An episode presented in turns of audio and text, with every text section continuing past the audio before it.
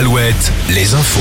Marie Piriou, bonjour. Bonjour Olivier, bonjour à tous. On commence avec la météo qui s'annonce ensoleillée demain sur nos régions.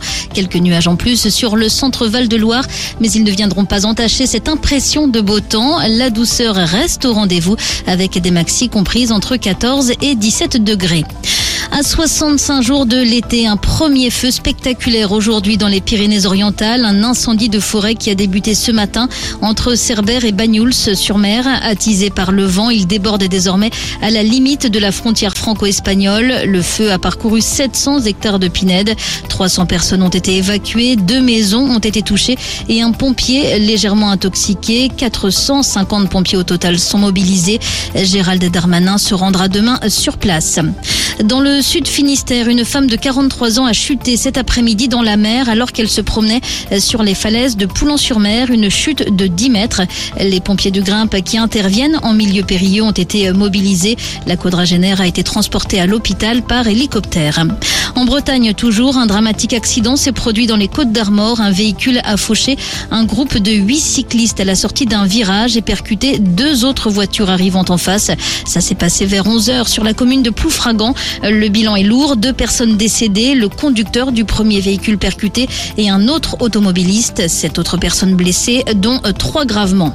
Il avait foncé dans la foule lors d'un run sauvage vendredi à Bordeaux, blessant 13 personnes. Ce chauffeur de 32 ans doit être présenté au parquet en cette fin de journée. Il pourrait être placé en détention en attendant son procès. Un jeune homme d'une vingtaine d'années sera lui déféré demain devant le parquet de Nantes pour des vols de bijoux déjà connus pour des faits similaires. Il s'est fait surprendre par des policiers hier. Il a tenté de cacher son butin dans sa bouche. Compliqué ensuite, on l'imagine, de se justifier auprès des forces de l'ordre.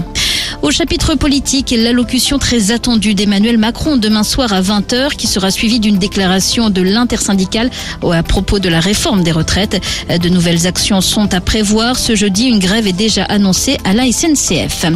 Les sports, football en Ligue 1, c'est mal engagé pour Lorient qui est mené 3-0 sur la pelouse de Monaco. Il reste une demi-heure de jeu. Nantes, de son côté, a perdu à Auxerre 2-1. Défaite aussi d'Angers à Clermont sur le même score. Brest s'est illustré en battant Nice 1-0. Dernier match ce soir de la 31e journée. Marseille recevra 3 à 20h45. Le rugby et une troisième victoire en trois matchs pour le 15 de France féminin dans le tournoi Destination. Les Bleus se sont imposés 55 à 0 contre l'Écosse à Vannes à la Rabine. Et puis le handball et la Star League, le HBC Nantes affronte Saint-Raphaël et c'est serré entre les deux équipes. Il y a pour l'instant 32 à 27 pour les Nantais. Passez un très bon début de soirée avec Alouette.